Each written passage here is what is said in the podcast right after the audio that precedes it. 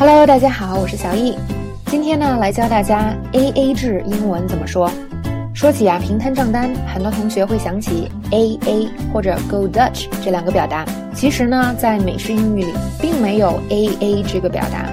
那 Go Dutch 呢，也是一个比较老，现在已经很少有人用的说法。美国人平时会说 Split the bill，Split the bill，就是平摊账单的意思。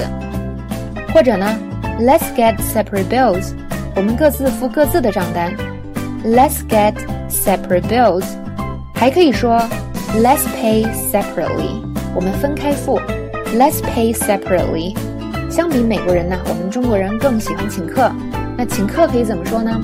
I'll pay for everyone。I'll pay for everyone。或者呢，My treat。My treat 都是我请客的意思。晚饭我请，可以说。 Dinner's on me. Dinner's on me. 这个我付了，这个我请了。I'll cover this. I'll cover this. 怎么样？今天你学会了吗？